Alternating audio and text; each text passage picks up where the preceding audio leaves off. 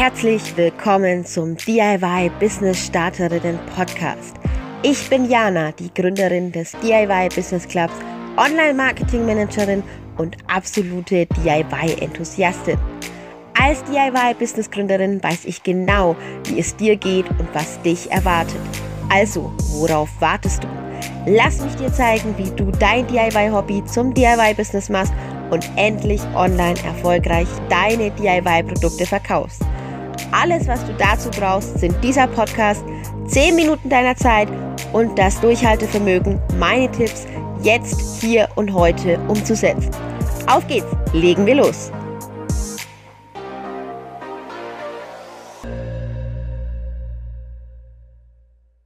Was war das für eine knallerkrasse Woche? Eigentlich habe ich mir gerade geschworen, dass ich nicht knaller und auch nicht krass sage. Habe ich jetzt trotzdem, aber macht nichts, denn ich muss dir einfach mal ganz kurz erzählen, was denn in der letzten Woche alles so passiert ist. Dazu gibt es dann bestimmt auch nochmal die ein oder andere extra Folge, denn vielleicht hast du es mitbekommen, der VIP DIY Business Club hat ja letzte Woche eine Woche lang komplett offen gehabt. Wir haben letzte Woche einen Launch hinter uns und zwar einen richtig, richtig hammergenialen Launch mit über 500 Anmeldungen für den Kongress. Und wenn du den Kongress jetzt auch noch sehen möchtest, dann ist das gar kein Problem.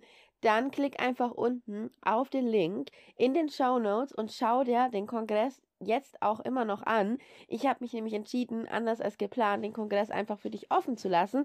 Das einzige Manko, was jetzt nicht mehr möglich ist, ist in den VIP Club zu kommen, denn das ähm, war nur letzte Woche möglich und ist auch schon letzte Woche passiert. Und ich freue mich über die neuen Mitglieder, die wir haben. Und solltest du sagen, Mensch, mein Gott, ich habe es verpasst, schade, dann macht das gar nichts. Schreib dich einfach auf die Warteliste und sei dann sofort beim nächsten Mal dabei, wenn wir die Türen wieder öffnen. Heute öffnet sich aber eine ganz andere Tür für uns und zwar die Tür der Verkaufsplattformen. Wir hatten ja schon vor zwei Wochen müssten es gewesen sein, darüber gesprochen, warum große Plattformen wie Etsy nicht immer der beste Anfang für dein DIY-Business sind und kleine Plattformen vielleicht schon.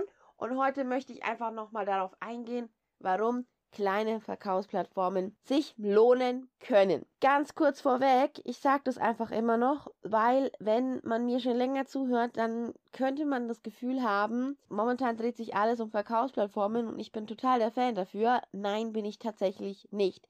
Im Gegenteil, ich bin Fan von Instagram, Social Media gepaart mit einer eigenen Webseite und nicht von Verkaufsplattformen. Verkaufsplattformen haben ihren Sinn und ihre Berechtigung. Ich bin der Meinung, es geht auch anders und wer nachhaltig eine Marke sich aufbauen möchte, der nimmt dann vielleicht mal den steileren und härteren Weg auf sich, aber es wird sich auszahlen, also Website und Instagram oder ein anderer Social Media Account. Dennoch weiß ich, dass ganz, ganz viele von euch sagen, wenn ich anfange, dann brauche ich erstmal irgendwas, um starten zu können. Wenn ich anfange, dann will ich einfach erstmal loslegen und testen vielleicht auch. Und ganz, ganz viele von euch sind auch schon auf der ein oder anderen Verkaufsplattform.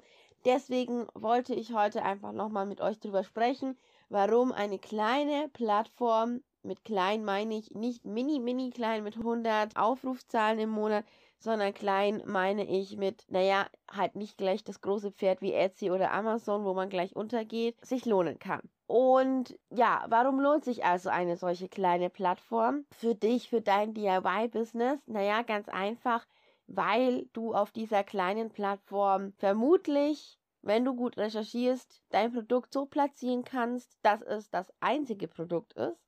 Das mal vorneweg. Das einzige Produkt zu sein, hat den Vorteil, dass ein Kunde, der auf so einer Plattform sucht, natürlich auch nur dich findet. Na, also wenn ich zum Beispiel die Einzige bin, die Schoner oder Stulpen herstellt, ja, strickt, häkelt, wie auch immer, dann habe ich gute Chancen, ganz weit vorne in der Suche gefunden zu werden. Das ist das eine. Das zweite ist, kleine Plattformen haben es manchmal auf Google leichter. Also nicht leichter im Sinne von, sie sind gleich auf Platz 1 oder so, aber du mit deinem DIY-Business-Shop auf dieser kleinen Plattform hast es leichter in Google.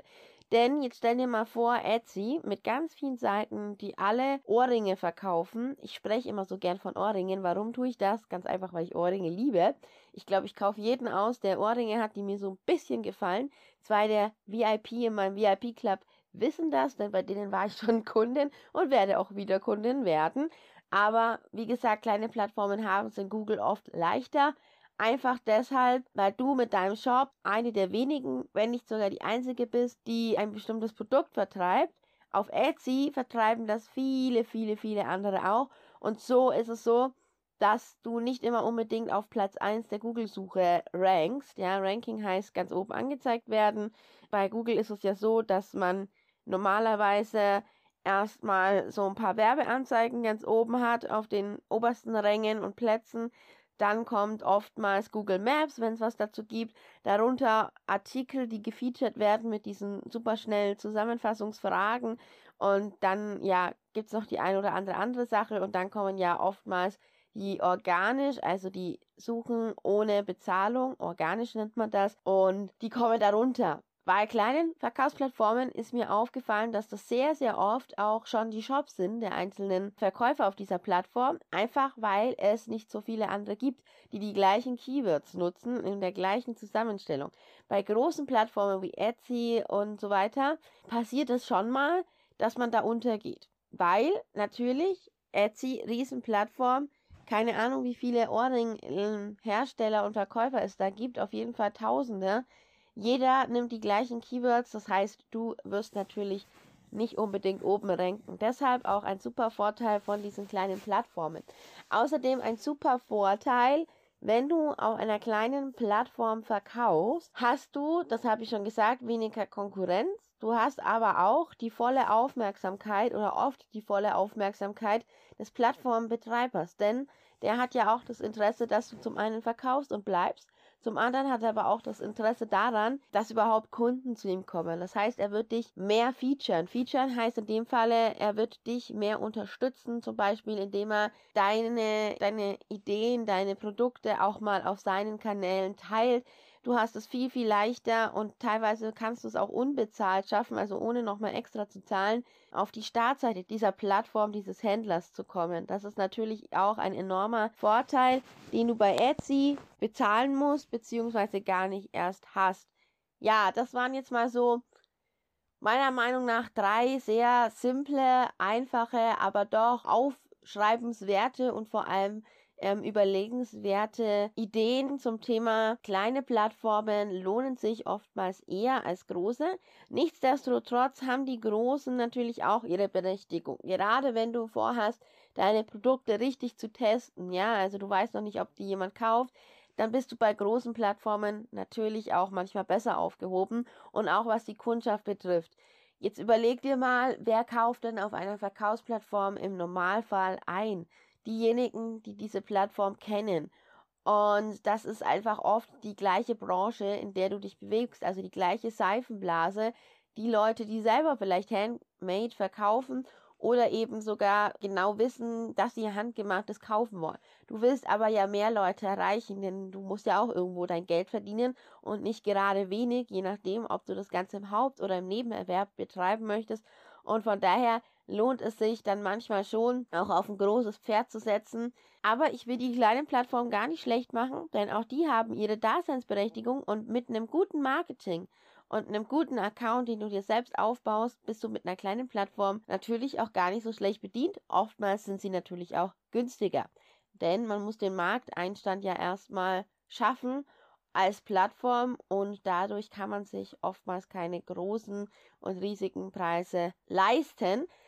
In der Zukunft wird es auch hier im VIP DIY Business Club beziehungsweise für dich auch, wenn du nicht VIP-Mitglied bist, sondern nur im DIY Business Club bist, das ein oder andere Gutzi geben, vielleicht auch einmal irgendwann mal so eine Art Plattform oder zumindest ein Verzeichnis, auf das du dich bewerben kannst. Du siehst, wir wachsen gerade enorm und wir wachsen vor allem richtig, richtig cool und gut. Und ich freue mich über jedes Mitglied, das wir neu dazu gewonnen haben in der letzten Woche.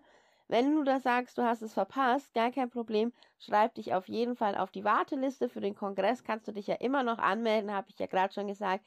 Einfach weil dieser Kongress die Teilnehmer so unglaublich inspiriert hat und weil ich einfach das Gebühren feiern möchte, was letzte Woche alles abgegangen ist und wie viele Leute dabei waren. Und ich wünsche dir jetzt einfach einen wunder, wundervollen Start in den Tag oder auch einen wundervollen Tag, je nachdem, wann du diese Folge hörst. Keep going. Ich sag's nur, wenn du eine Idee hast, wenn du dein DIY-Business gründen oder vor allem auch endlich mal richtig gute Verkäufe erzielen willst, dann hab keine Angst, geh vorwärts, mach und tu. Es gibt keine bessere Zeit als jetzt. Ich freue mich, dass du hier als Zuhörerin dabei bist und möchte dir einfach sagen, ein ganz, ganz herzliches Dankeschön für all den Support, für deine Liebe zum DIY Business Club und vor allem auch, dass du diese Folge jedes Mal hörst und dass du diese Folge auch bewertest.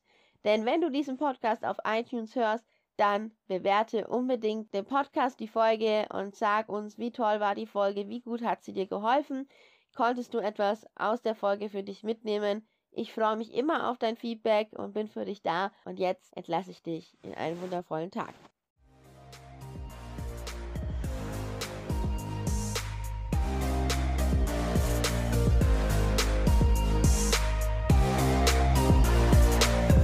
Du hast den DIY Business Starterinnen Podcast gehört und eine Aufgabe an die Hand bekommen, mit der du jetzt hier und heute garantiert dein DIY Business nach vorne auf Erfolgskurs ausrichten kannst. Jetzt liegt es an dir, das Gelernte umzusetzen.